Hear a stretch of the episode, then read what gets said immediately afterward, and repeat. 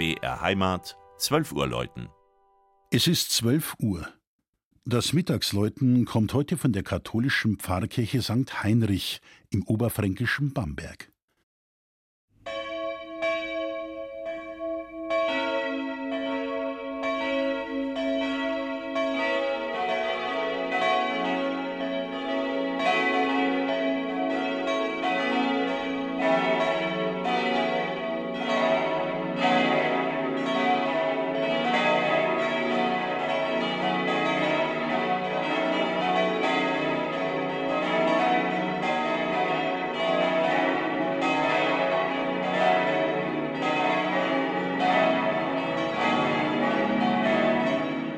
Glocken zählt das mächtige Geläut der Heinrichskirche.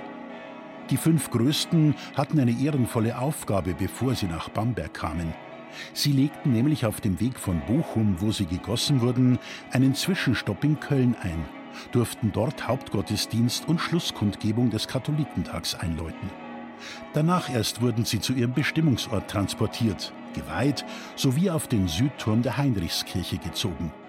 Das war 1956. Da stand das Gotteshaus im Osten der oberfränkischen Bischofsstadt bereits seit 27 Jahren. Die St. Heinrichskirche hat etwas von einer mittelalterlichen Burg, einer Gottesburg. Hoheitsvoll und monumental präsentiert sie sich. Zwei über Eck gestellte Türme flankieren die Westfassade. Ein erhöhter, kreisrunder Kuppelbau im Osten birgt den Altarraum. Unverputzt sind die Naturbruchsteine, man hat sie in unregelmäßige Blöcke gebrochen.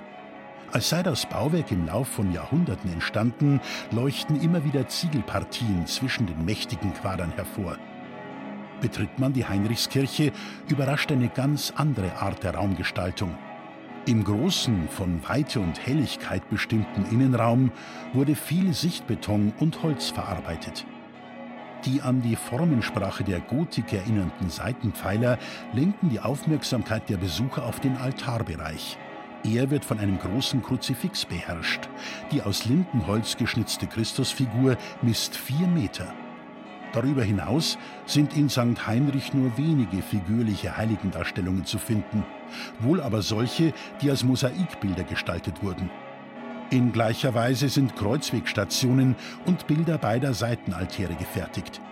Hier sind gleich zwei heilige Familien dargestellt. Links Maria, Josef und Jesus, rechts Maria mit ihren Eltern Anna und Joachim. Das Mittagsläuten aus Bamberg von Klaus Alter. Gelesen hat Christian Jungwirth.